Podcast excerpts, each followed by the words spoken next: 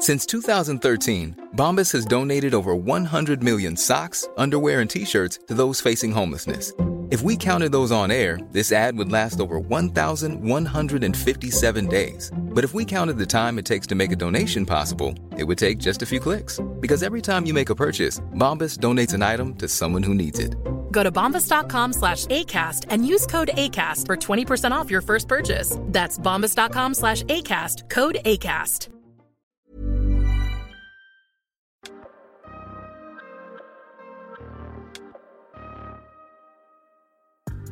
Bienvenue dans cette saison 2 du PEX Podcast, le podcast du partage d'expériences en prévention des risques. Je suis Alexandre Zèbre, ingénieur sécurité et créateur du site web safetyvigilante.com. Vous y retrouverez des articles, des vidéos et bien sûr tous les épisodes du podcast pour booster votre culture sécurité. Chaque mardi, retrouvez un épisode de ce podcast créé pour tous les acteurs de la prévention qui veulent progresser dans la maîtrise des risques professionnels en s'inspirant des conseils d'experts et de l'expérience passionnante de mes invités. J'accueille aujourd'hui Nadège Larcher. Nadège est une psychologue qui intervient pour l'agence APCOM. Elle y explique notamment aux professionnels de la prévention des risques ou d'autres secteurs que l'objectif de la communication bienveillante est d'arriver à un dialogue mutuellement respectueux. Cet épisode est réellement un cours magistral pour moi et j'y apprends beaucoup. Je vous conseille d'ailleurs de prendre des notes. Sur ce, je vous laisse écouter cet échange passionnant avec Nadège Larcher. Alors, bonjour Nadège, euh, très heureux de vous accueillir aujourd'hui dans le podcast. Euh, merci, merci beaucoup de, venir partager votre expérience euh, aux auditeurs. comment allez-vous? Eh bien, je vais bien. Merci Alexandre. Merci également pour votre invitation. Ben, comme je disais, c'est un plaisir pour moi. Est-ce que vous pouvez rapidement vous, vous présenter? Oui, tout à fait. Donc, je suis Nadège Larcher. Je suis à la fois psychologue et formatrice. Et je suis l'une des fondatrices de l'entreprise APECOM, Apprendre à communiquer. Voilà. Et c'est dans cette entreprise justement qu'on s'est, on s'est connus parce que vous étiez venu faire une, conférence sur la communication bienveillante justement dans mon entreprise. Et euh, est-ce que vous pouvez nous dire euh, bah, ce que fait euh, APECOM et comment, comment on est arrivé à, à APECOM justement? Oui, tout à fait. Alors, APECOM a aujourd'hui 15 ans. À l'origine, l'entreprise s'appelait l'Atelier des parents. Alors, l'Atelier des parents reste l'une de nos sous-marques, mais maintenant, nous avons donc changé de nom. Alors, il y a 15 ans, c'est mon associé, le docteur Sophie Benkemoun, qui a créé cette entreprise. Elle revenait des États-Unis où elle avait découvert dans l'école de ses enfants des cours de communication.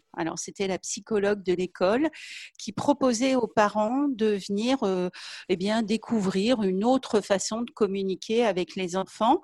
À cette époque-là, c'était une, méthode américaine qui s'appelle Faber et, et Maslich, du, nom des deux auteurs. Et donc, Sophie a été vraiment séduite par cette, méthode et surtout cette communication, parce que, bien voilà, quand on a des enfants, on sait qu'on a beau les aimer très fort, on a beau essayer d'être les meilleurs, parents du monde, eh bien il y a des moments hein, quand il faut partir à l'école, quand il faut réussir à leur faire manger des carottes ou quand c'est l'heure du bain, eh bien les problèmes de communication peuvent et de et de coopération, eh bien peuvent surgir très rapidement. Donc Sophie est rentrée des États-Unis, c'était en, 2005, et en 2006, elle a créé l'atelier des parents. Et j'ai fait partie d'un de ses tout premiers groupes de parents. Alors moi, à cette époque-là, j'étais à Aix-en-Provence. J'étais euh, dans une équipe de ressources humaines responsable recrutement euh, d'une entreprise high-tech et euh, bien j'avais déjà deux enfants et j'étais en train de découvrir toutes ces difficultés de communication. Donc c'est comme ça que j'ai rencontré Sophie en 2006 et puis nos, chemins euh, se sont recroisés en 2009-2010 où moi j'ai commencé à envisager ma, ma, reconversion professionnelle et en 2011 nous avons commencé à travailler ensemble pour nous associer officiellement en 2013. Et voilà, ça c'est euh, je, vous arrête. Donc, du coup, à la base, vous étiez euh, participante, c'est ça, au, euh, à un des ateliers alors? Tout à fait, tout à fait. À la base, j'étais une maman, euh, vraiment une maman euh, lambda, euh, alors qui avait mon aîné avait trois ans et la deuxième avait un an, donc avec des très très jeunes enfants. Et mmh. j'avais vraiment le sentiment qu'il me manquait des outils qui me manquait euh, des façons de, rentrer en communication avec mes enfants. Et c'est vrai que la découverte de ces ateliers, euh, outre bien sûr, outre la rencontre avec Sophie, mais la découverte de cette communication bienveillante ou non violente, hein, elle, a différents noms, la, découverte de cette communication a complètement changé ma vie, ma vie familiale, euh, je dirais même ma communication dans mon couple, et puis à terme ma vie professionnelle. D'accord. Euh, et, alors du coup, comment on, passe de l'atelier des parents à, à Abcom alors, comment on y passe? Eh bien, on y passe un peu par, euh, par opportunité, en réalité. Donc, à l'origine, eh bien, nous étions uniquement l'atelier des parents. Alors, au début, on utilisait cette fameuse méthode américaine. Et puis, très rapidement, nous avons développé notre propre matériel. Donc, euh, aujourd'hui, euh, nous sommes propriétaires de quatre modules de formation pour les parents, de quatre ateliers mmh pour les parents de jeunes enfants, enfants et ados, et jalousie. Donc ça, ça a déjà été la première partie de notre activité. Et puis, dans les groupes de parents qui participaient à ces ateliers, il y avait des professionnels. Il y avait euh, des professeurs, euh, il y avait euh, du personnel de crèche. et ces personnes sont rapidement revenues vers nous en nous disant, mais les outils que vous nous présentez en tant que parents, eh bien, nous en avons besoin dans notre cadre professionnel. Donc, on a développé des modules de formation à partir de ce D'abord pour les professionnels euh, enfance, petite enfance euh, et adolescence, et puis après pour les professeurs.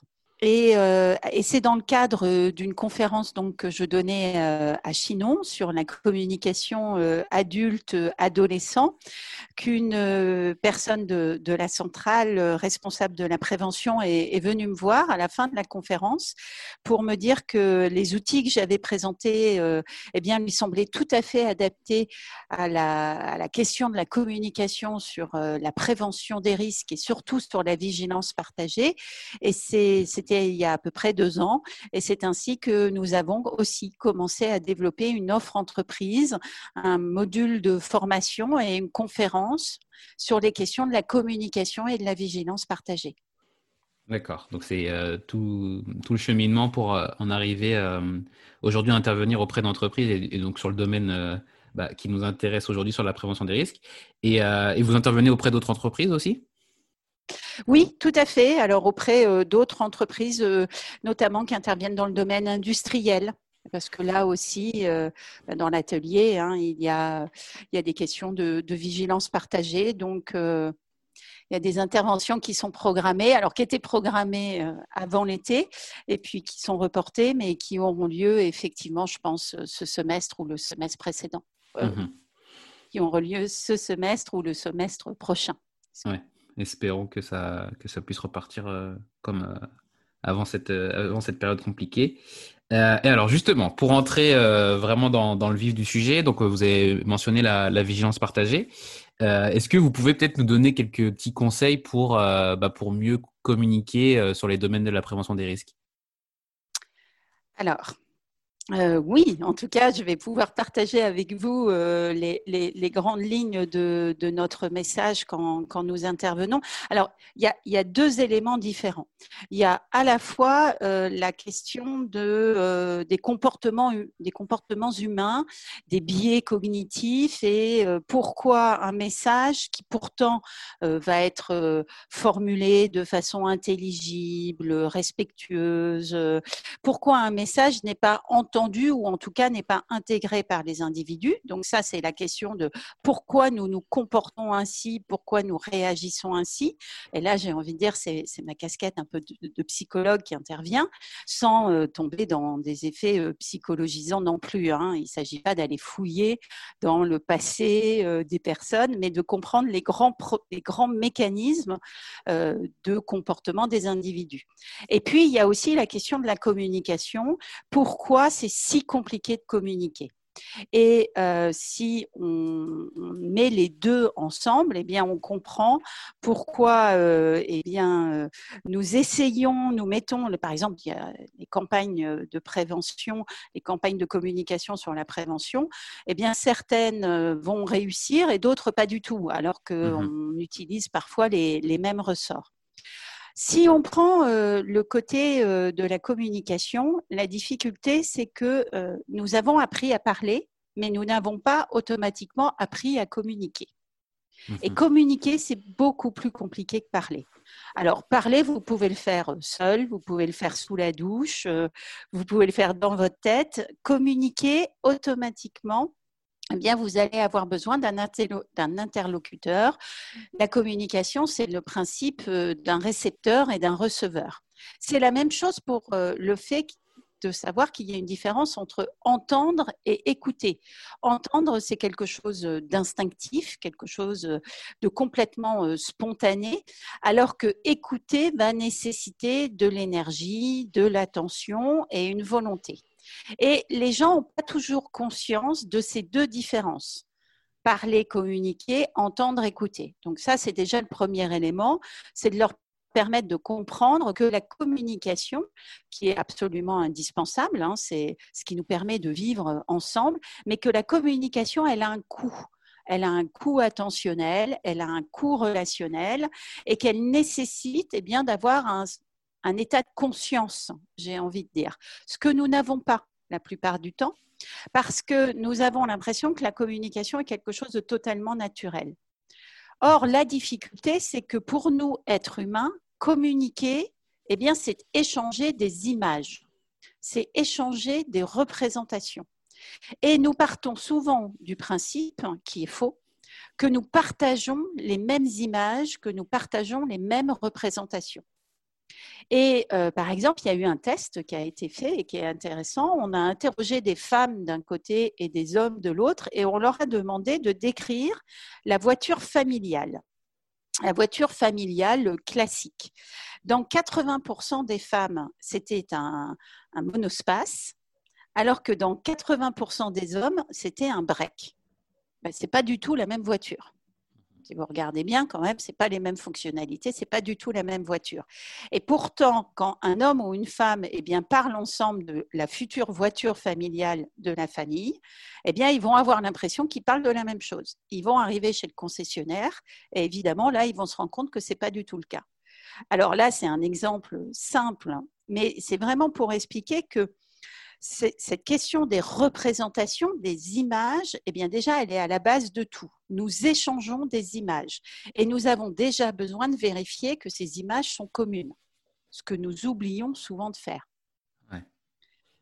Et euh, c'est, euh, bah, je suis très content. je vous arrête juste un peu là parce que l'idée du coût émotionnel euh, et, le coût d'attention pour pouvoir bien communiquer, je pense que c'est c'est pas toujours euh, bien, bien compris ou, bien intégré dans, nos, euh, dans nos campagnes bah, en tant que préventeur ou euh, voilà, des personnes qui veulent communiquer à, d'autres collègues qui, eux, ne sont pas forcément, on va dire, prêts à recevoir cette information.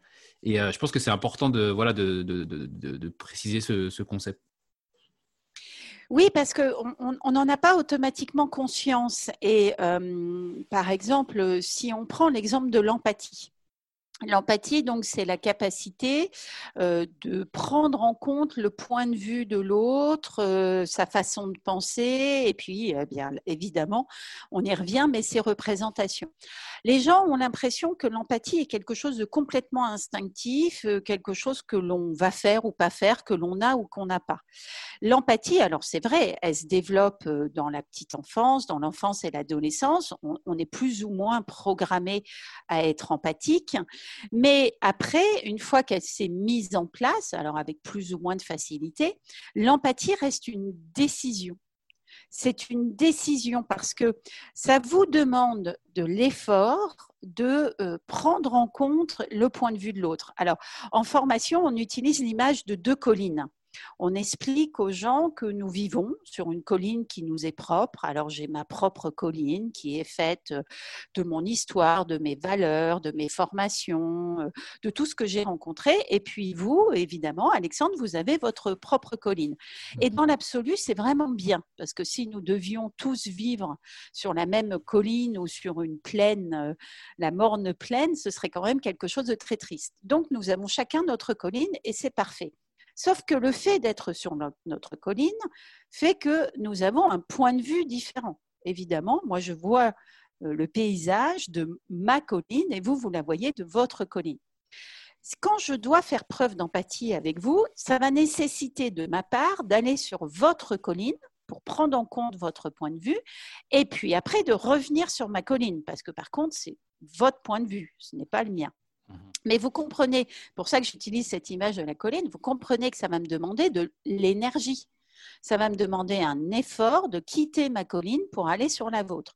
Alors, il y a cet effort euh, psychique, cet effort émotionnel. Et évidemment aussi, si je me sens en danger, si je ne vais pas bien, ou si votre colline me paraît très différente de la mienne, très éloignée, peut-être même euh, menaçante, ben, je ne vais pas venir sur votre colline je vais rester sur la mienne et donc je vais rester coincé sur mon propre point de vue.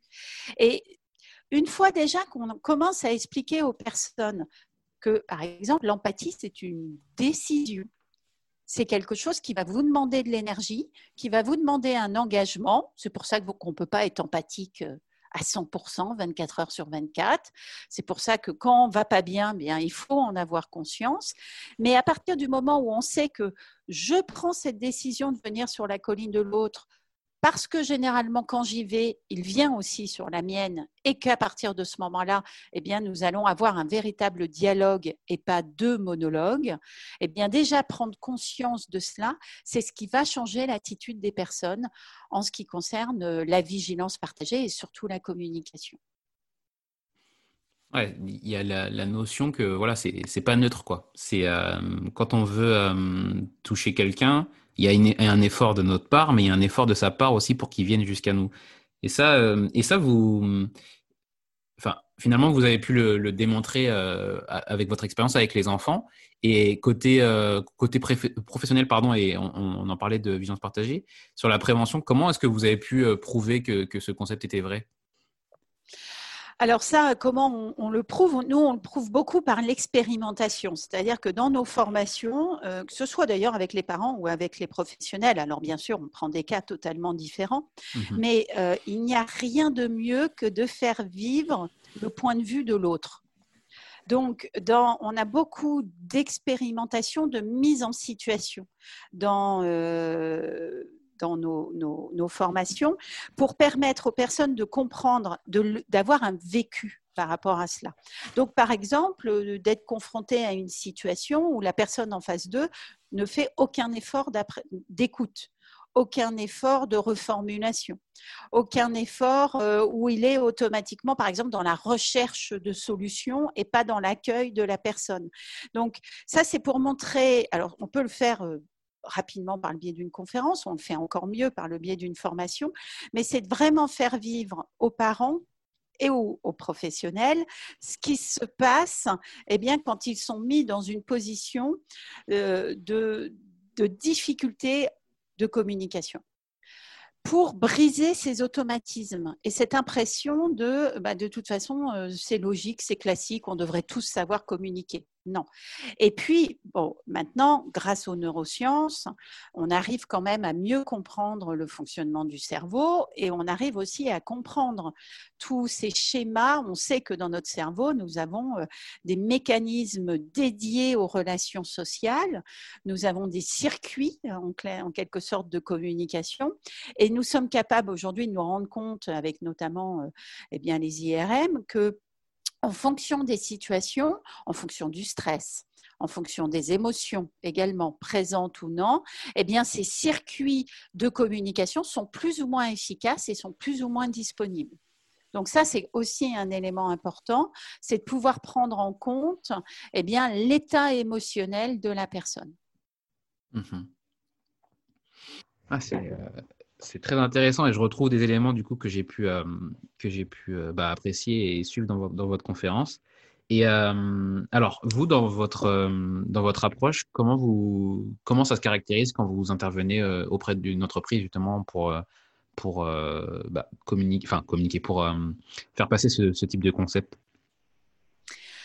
Alors, il y a, deux il y éléments et il y a deux temps différents. Après, bon, les entreprises choisissent, euh, j'ai envie de dire, les formules qui, leur conviennent euh, davantage.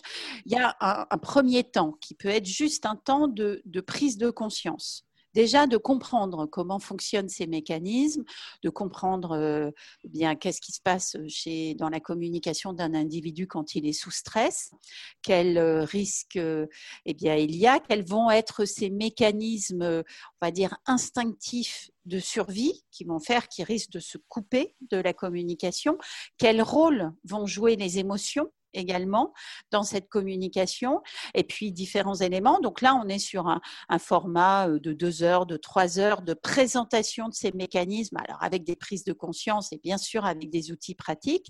Et puis, idéalement, ben, idéalement, c'est que suite à ces prises de conscience, il faut s'entraîner, parce qu'il faut s'entraîner avec les nouveaux outils de communication. Parce que malheureusement, ce ne sont pas des outils qu'on nous a donnés au berceau. On nous a appris à, je reviens dessus, mais on nous a appris à parler et pas à communiquer. On nous a pas appris, par exemple, à faire un, reflet émotionnel, c'est-à-dire à accueillir l'émotion et à mettre des mots sur l'émotion sans la juger, sans chercher à la décortiquer, euh, en, étant juste dans un accueil. On nous a pas appris, par exemple, non plus à euh, être dans la description et à faire ce qu'on appelle une critique descriptive ou un compliment descriptif, c'est-à-dire rester sur du factuel. Alors, un exemple hein, très simple, nous parlons beaucoup en tu. Tu mhm. fais ceci, tu fais cela, ou vous faites ceci, vous faites cela. Et euh, le problème de, ces mécanismes, hein, de ces automatismes de communication, c'est que par exemple le tu, hein, vous l'entendez quand je le dis, le tu, le tu peut être très rapidement très agressif, très accusatif. Euh, on dit d'ailleurs que souvent le tu tue la relation. Mmh et généralement, euh, quand quelqu'un commence à nous parler avec un ton un peu sec en mode tu, eh bien tout de suite, on se met euh, sur quelque chose d'assez défensif. Donc plutôt que parler en tu, par exemple, on apprend à parler en je.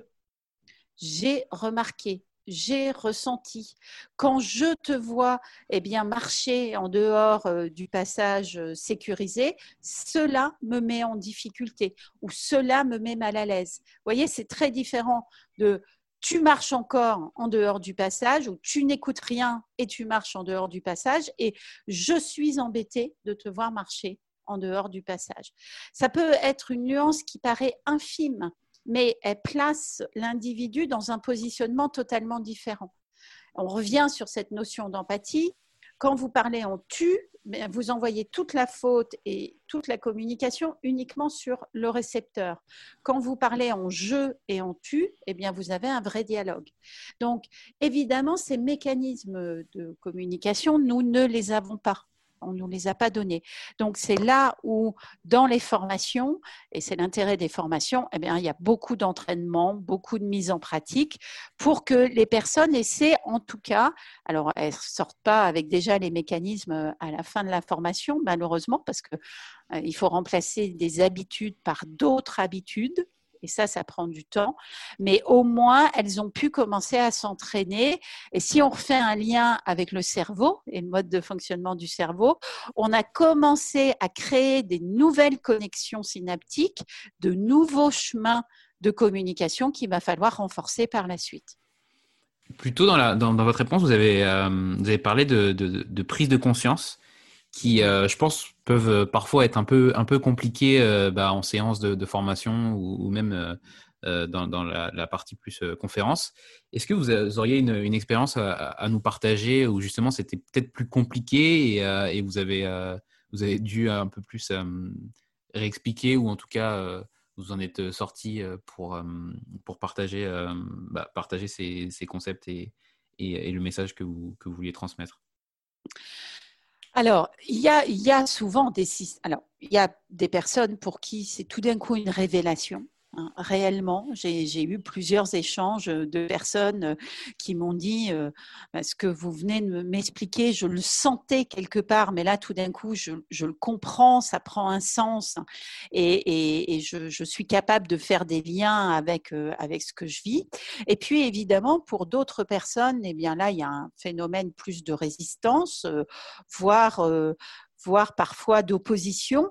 Alors d'abord parce que ça peut être douloureux hein, euh, quand vous prenez conscience euh, que vous communiquez mal, euh, que vous pouvez blesser les autres alors que c'est pas votre intention, hein, que vous avez été maladroit. Eh bien oui, ça peut entraîner des difficultés de pas de compréhension, mais en tout cas d'être convaincu ou de vouloir changer les choses. Alors ça, les, phénomènes de résistance, nous en avons partout et dans toutes les formations. L'objectif déjà, ce n'est pas de chercher à convaincre. L'objectif, c'est de proposer d'autres alternatives aux personnes. C'est de leur dire, vous avez aujourd'hui une boîte à outils de communication, vous avez certains automatismes de communication, certains sont bons, d'autres sont moins bons.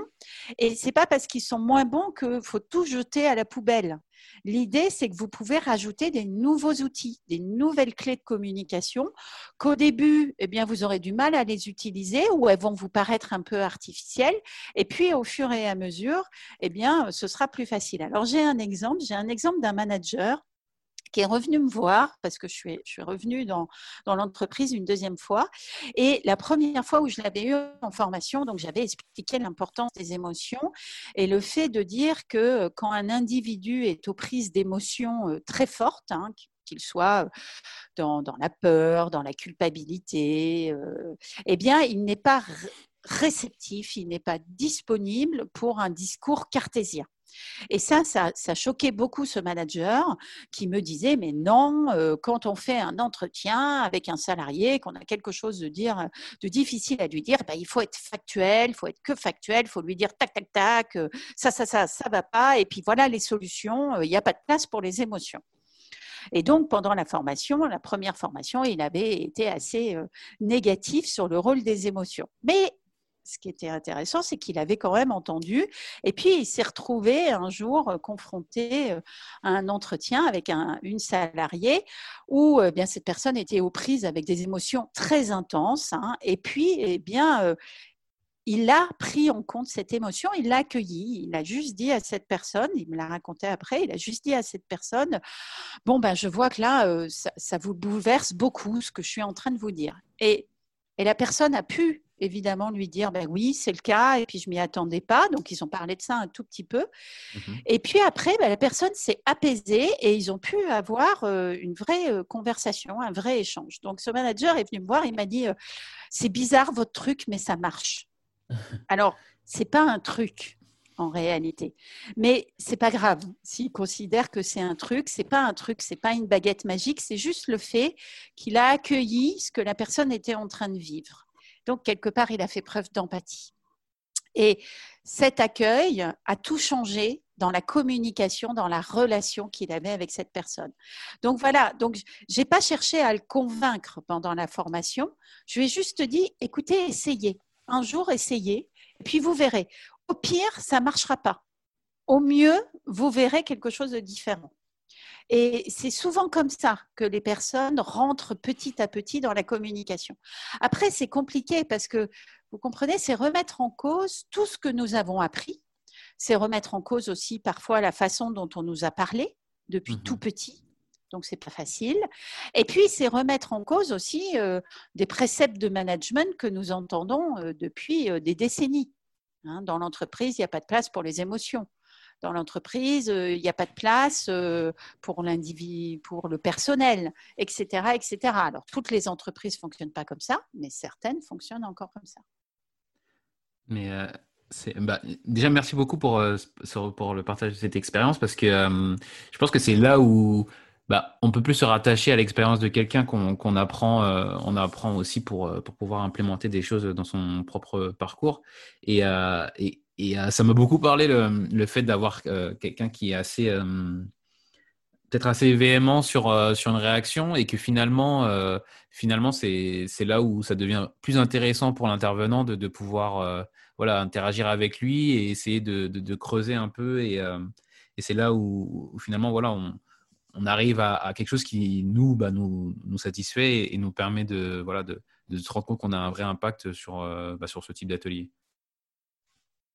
Oui, alors, ce qui est ce qui me permet aussi de, faire ça, alors là, c'est plutôt la, part, la deuxième partie de nos formations, la partie peut-être un peu plus euh, psychologique, mmh c'est que le fait, euh, dans, nos formations, dans nos conférences, il y a euh, une approche, une théorie, hein, on peut l'appeler comme ça, qui nous, nous, nous, sert énormément. Alors, ça s'appelle la théorie des, des besoins fondamentaux. C'est un Américain qui s'appelle William Glazer. on en donnera, on donnera le nom si vous voulez dans, dans une bibliographie, mais euh, cet Américain, il a travaillé sur euh, le fait de dire que nous avons des besoins fondamentaux. Alors, je pense qu'on connaît tous hein, la pyramide de Maslow, euh, la mmh fameuse pyramide avec euh, les différents besoins. William Glazer, il est allé beaucoup plus loin. D'abord, il n'a pas fait de pyramide parce qu'il a dit on ne peut pas faire une hiérarchie entre les besoins. Ils sont tous importants. Et puis, lui, il a préféré travailler sur cinq, cinq grandes familles de besoins en les mettant toutes au, au même niveau. Alors, c'est cinq besoins fondamentaux. Il y a d'abord le besoin de, sécurité, de survie. Alors la sécurité, la survie, c'est bien sûr d'abord physique, hein, mais c'est pas que physique, c'est psychologique, c'est social. Il y a après le besoin d'appartenance, qui est un besoin fondamental chez l'être humain. Alors il faut vraiment euh, avoir en tête que nous sommes des êtres sociaux et que sans le groupe, nous ne pouvons pas survivre. Hein. Le bébé humain a absolument besoin eh bien, du lien social pour pouvoir survivre. Donc c'est inscrit en nous, ce besoin social.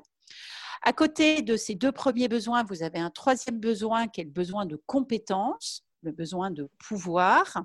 Alors là, c'est la capacité de dire je suis eh bien, compétent, j'ai de l'action, j'ai du pouvoir sur ma vie. Et puis les deux derniers besoins fondamentaux, c'est un, pour l'un d'entre eux le besoin de liberté, le libre arbitre, qui est un besoin très très fort chez l'être humain.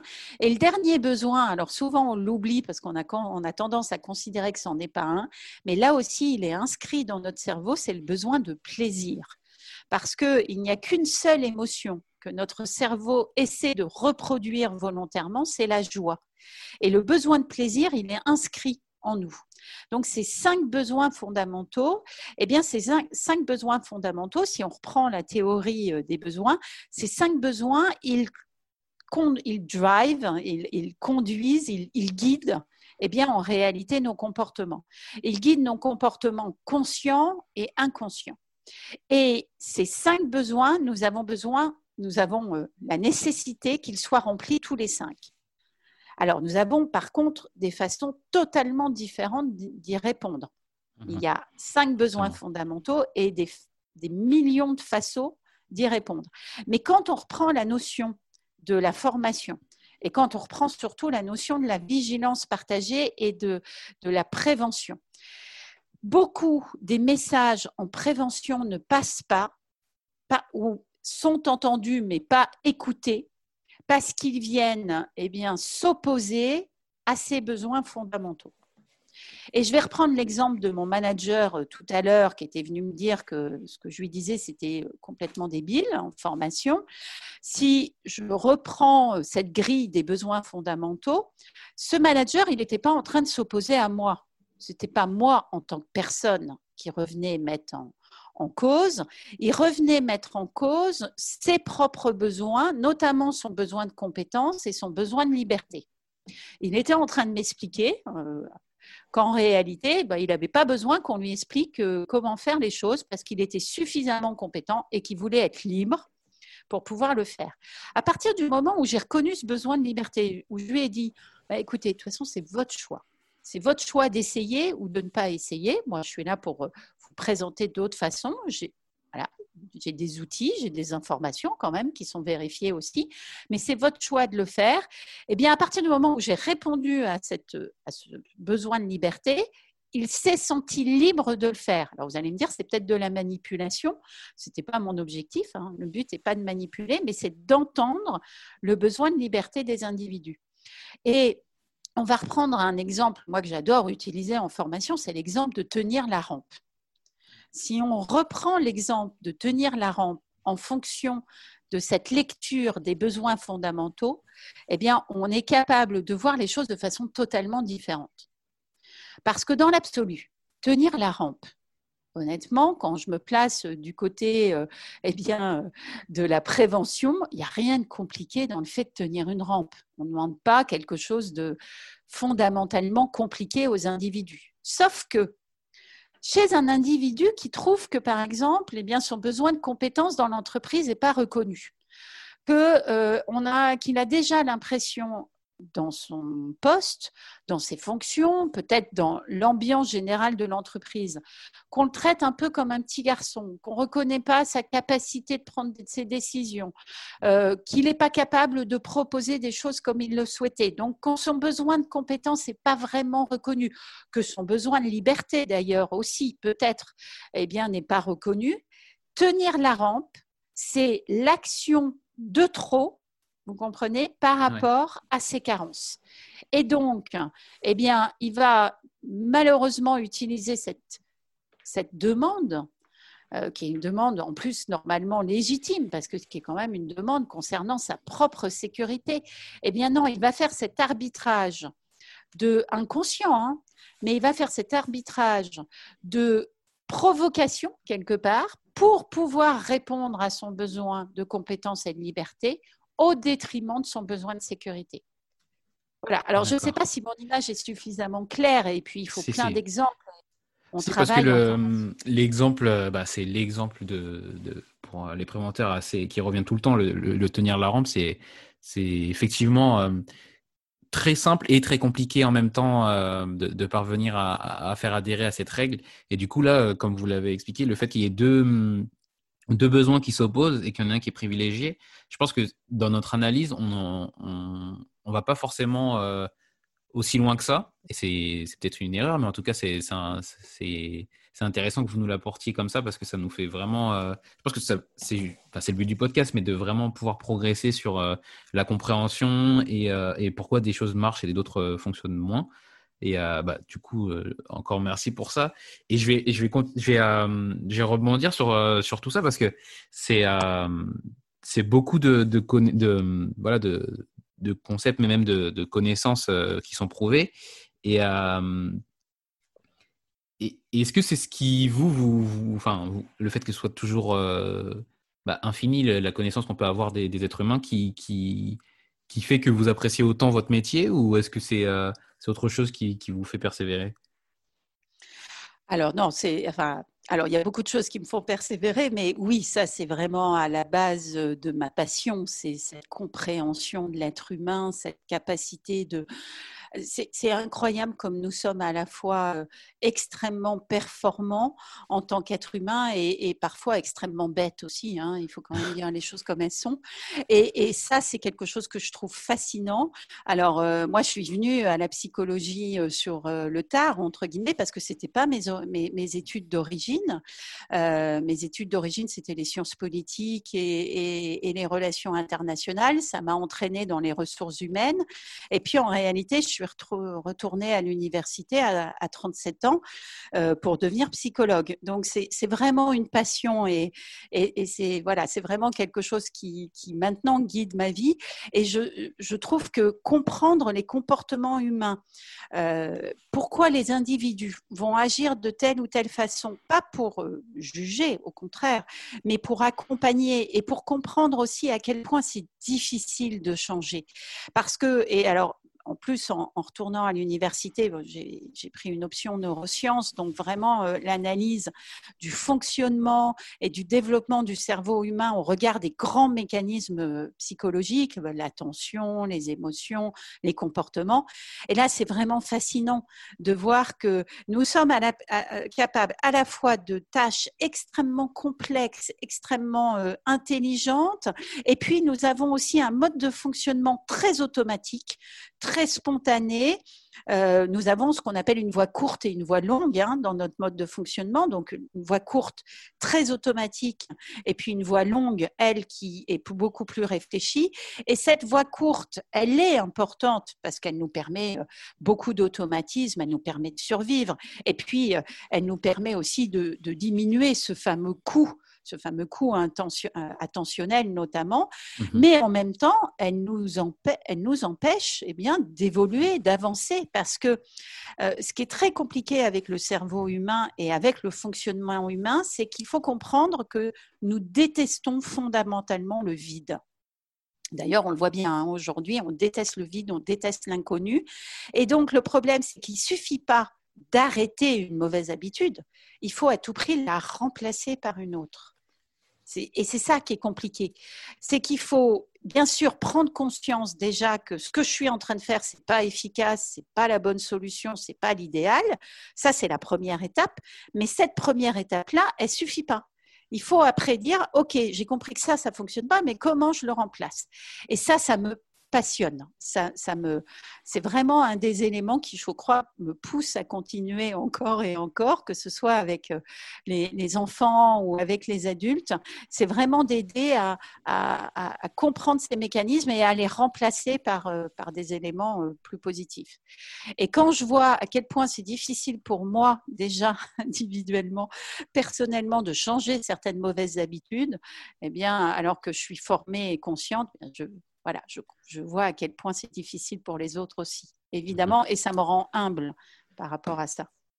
Oui, mais c'est. Euh, ben, c'est euh, ben, je comprends. Enfin, la, passion que vous pouvez avoir dedans, je la, comprends et, je la partage parce que c'est, c'est comme je disais, c'est infini et, euh, et, en même temps, c'est, tout à fait passionnant d'avoir toujours une situation différente, toujours une, une, voilà, une personne différente en face de soi et c'est pour ça que et c'est pour ça qu'on se lasse pas. Euh, alors, pour passer sur une, euh, une partie euh, qui traite plus des, des recommandations, est-ce que vous avez des, des ouvrages ou, que vous pourriez nous, nous, conseiller justement sur le, thème de la communication ou de la prévention des risques? Oui, alors moi j'ai préparé déjà du côté de la communication, hein, parce mmh que ça évidemment, c'est, ça reste quand même mon, mon dada, hein, ça reste mon élément clé. Alors il y a deux livres que je trouve très accessibles pour commencer à, se former à la communication en, général, à la communication non violente ou bienveillante. Alors il y a un livre de Marshall Rosenberg qui s'appelle Les mots sont des fenêtres ou des murs. Donc, mais le grand, le titre principal, c'est Les mots sont des fenêtres. Et puis, il y a un ouvrage qui reprend, mais de façon euh, accessible et avec humour, ces concepts, de Thomas d'Assembourg, qui s'appelle Cessez d'être gentil, soyez vrai. Alors, ce, livre, il est en plus, euh, une de ses conférences a été sketchée donc, euh, vous pouvez euh, la découvrir. Après, bon, bah, il y a un livre donc, de, William Glazer sur la théorie du choix euh, que je trouve intéressante. Alors là, est plus technique, hein, mais qui permet de mieux comprendre cette idée des conflits intrapersonnels et interpersonnels. Et puis, il y a un dernier, un dernier livre que moi, j'aime vraiment particulièrement, alors qui est un peu plus technique aussi, mais qui, je pense, pour les formateurs en, prévention des risques est, est intéressant. Alors, c'est un, livre du docteur Eric Berne et qui le titre est Que dites-vous après avoir dit bonjour? Et euh, il montre bien euh, l'importance des systèmes relationnels euh, dans la communication et, donc aussi évidemment dans la prévention. D'accord.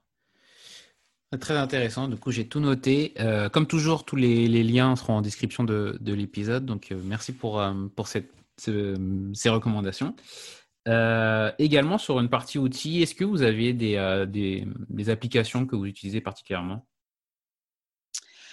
Alors, euh, des applications sur la communication, non, il y en a peu malheureusement. celles qui existent aujourd'hui, je ne suis pas complètement convaincue. alors après, si on doit parler d'outils, d'outils de mmh formation, euh, il y a des outils, moi, que, j'aime particulièrement euh, utiliser. Alors, euh, nos, formations sont basés sur une, thérapie, entre autres. Hein. alors, on appelle ça une thérapie, mais, mais c'est des outils. La thérapie Impact. Hein. alors, c'est la psychologue euh, canadienne Dani Beaulieu qui a vraiment développé cette approche. Et c'est le fait d'utiliser des objets, euh, des images euh, de la vie courante pour faire passer des messages. Donc, une manipulation, une prise de conscience, une image vaut mieux que 100 000 mots. Et si vous avez envie euh, d'aller voir du côté, alors ça s'appelle euh, Académie Impact. Et là, vous découvrirez eh bien toute l'approche de, de Danny Beaulieu. Et ça, ça fait partie des outils là pour les formateurs euh, qui peuvent être euh, vraiment intéressants. Et puis, il y a aussi tous les outils quand même de pédagogie ludique euh, qui peuvent amener des éléments, je pense, nécessaires. Hein. Je vous rappelle que dans nos besoins fondamentaux, il y a le besoin de plaisir. Mmh Et donc, il faut savoir utiliser ce besoin de plaisir en formation. Alors là, vous pouvez aller du côté des formations Eureka ou des formations Tiagi. Euh, c'est le fait d'utiliser eh bien, des outils de pédagogie ludique dans les formations. Et pour les utiliser beaucoup, eh bien, ça fonctionne et ça fonctionne même très bien. Ok, très bien. Euh, je ne connaissais pas l'Académie la, Impact, mais je connaissais le concept en lui-même d'utiliser des, des, euh, des images ou des messages du quotidien pour pouvoir avoir plus d'impact justement. Mais euh, bah, moi, je vais regarder euh, avec attention là. Ça m'intéresse beaucoup. Euh, bah, encore merci pour, pour ce partage. Et, et enfin, pour, pour terminer, il y a une partie traditionnelle sur l'avenir de la prévention. comment est-ce que vous, vous voyez évoluer la, la prévention et du coup la, la partie plus, plus spécifique qui vous concerne sur la communication à l'avenir? Alors, le, sentiment très personnel, hein, c'est évidemment très personnel que j'ai, mais le, sentiment très personnel que j'ai, c'est que les messages de prévention, globalement, aujourd'hui, sont plutôt bien formulés, euh, sont présents, ils sont même présents en grand nombre. Euh, on essaie de les développer sous, différentes formes. Euh, c'est la même chose pour la prévention routière, pour la prévention sur le tabac. J'ai l'impression qu'aujourd'hui, les messages sont présents et ils sont vraiment présents. Donc ça, euh, c'est peut-être euh, pas là où aujourd'hui se trouve l'avenir. J'ai pas l'impression que ce soit dans la quantité ou même la qualité du message. C'est maintenant le fait de travailler sur le récepteur. J'ai l'impression que les émetteurs euh, ont plutôt bien fait leur travail et ils ont plutôt, euh, eh bien, maintenant les, les, les, ressources nécessaires. Mais il va falloir euh, se placer du côté des récepteurs du message, s'interroger sur les capacités de changement des individus, les, leur capacité aussi euh, d'attention. Euh, voilà, malheureusement, euh, l'esprit humain a une capacité d'attention très limitée. Donc, et puis nous sommes bombardés aujourd'hui d'informations. On est quand même submergé par tous ces éléments. Donc, je pense que voilà, j'ai l'impression que dans la prévention, maintenant, il va vraiment falloir travailler sur les capacités de, changement des individus. Moi, j'ai l'impression que globalement, les, personnes entendent ces messages. D'ailleurs, quand on leur demande, elles disent oui, je sais. Donc ça, c'est mhm. quand même intéressant, cette réponse. Elles disent oui, je sais. Je sais qu'il faut faire ci, je sais qu'il faut faire ça. Et moi, spontanément, j'ai toujours envie de dire, bah alors, pourquoi? Pourquoi vous ne le faites pas Pourquoi vous ne changez pas Quels sont les freins Quels sont peut-être les mécanismes aussi euh, de, résistance, de sabotage que vous mettez par rapport à ça Et donc moi, j'aurais tendance à dire qu'il faudrait aujourd'hui se poser cette question, pas comment je donne mon message parce que ça y est, ça c'est fait, mais comment je fais en sorte que les personnes changent et évoluent. Donc, ce n'est pas quel message doit donner, mais quel message doit être retenu, quel message doit être assimilé. Je pense qu'il va falloir peut-être euh, eh bien s'interroger comme ça sous cet angle-là maintenant. D'accord, bah, c'est très intéressant de, de se, de qu'on se pose peut-être enfin cette, cette question du, du récepteur. Et euh, la dernière question, ça va être qu'est-ce que vous, qu'est-ce que vous diriez à, la jeune Nadège qui, qui débutait dans, dans ce métier? Alors, j'étais pas si jeune que ça quand j'ai débuté. mais, mais, mais si. Euh, mais si je, reprends euh, mes, premières formations et, mes premiers stress, ben, je, ferai un lien avec ce que je viens de dire euh, juste auparavant. C'est-à-dire que maintenant, quand je regarde mes formations aujourd'hui et celles que je donnais il y a, il y a 10 ans, il y a 10 ans, j'avais trop de contenu je voulais donner trop d'informations, je voulais à tout prix euh, que euh, eh les stagiaires aient entendu telle, telle, telle chose, et je pense qu'ils devaient repartir de la formation avec une tête euh, vraiment, vraiment euh, farci. Et maintenant, euh, je ne me pose plus cette question de qu'est-ce que je dois dire, je me pose cette question de qu'est-ce qu'ils doivent retenir. Et je pense que mes formations sont devenues plus efficaces à cause de ça. Donc, c'est peut-être le conseil que je lui donnerai. Et puis, euh, le conseil que je lui donnerai à la jeune Nadège, mais encore aujourd'hui, c'est de continuer de s'amuser aussi quand elle fait les choses, parce que quand même, il n'y a rien de plus communicatif que, euh, que la joie et que le plaisir d'apprendre, de partager, de, de s'interroger. Donc voilà, de ne pas perdre cet élément de, de, de joie. Bah, c'est un très beau message euh, pour conclure cet épisode. Euh, bah, merci beaucoup Nadège parce que je pense que c'était vraiment bah, un super épisode et c'était quasiment une formation parce qu'il y avait tellement de, contenu, tellement d'informations qui peuvent être euh, utilisées, euh, d'exemples. Donc, euh, encore merci, merci pour ça. Merci beaucoup, Alexandre. Et bah, est-ce que vous pouvez nous dire où on peut vous contacter si on, si on a envie de continuer la discussion avec vous? Oui, bien sûr. Alors, vous pouvez nous contacter sur notre site, donc www.apcom, alors A-P-C-O-M-M, 2M, fr et donc là vous avez notre site euh, toutes nos différentes activités. Et, euh, eh bien pour nous contacter euh, en adresse email il suffit de mettre mon prénom donc nadège apcom.fr de nouveau avec deux M et vous avez mon adresse directe. Très bien. Mais écoutez merci beaucoup Nadège et je vous dis à, à très bientôt. À bientôt Merci d'avoir écouté le PEX jusqu'au bout. Si cet épisode vous a plu, n'oubliez pas de le partager autour de vous et si vous trouvez 5 petites minutes, de mettre une note 5 étoiles ainsi qu'un commentaire sur Apple Podcast. Ça m'aide beaucoup pour remonter dans les classements. Vous pouvez également remercier directement l'invité en le retrouvant sur ses réseaux sociaux. À la semaine prochaine!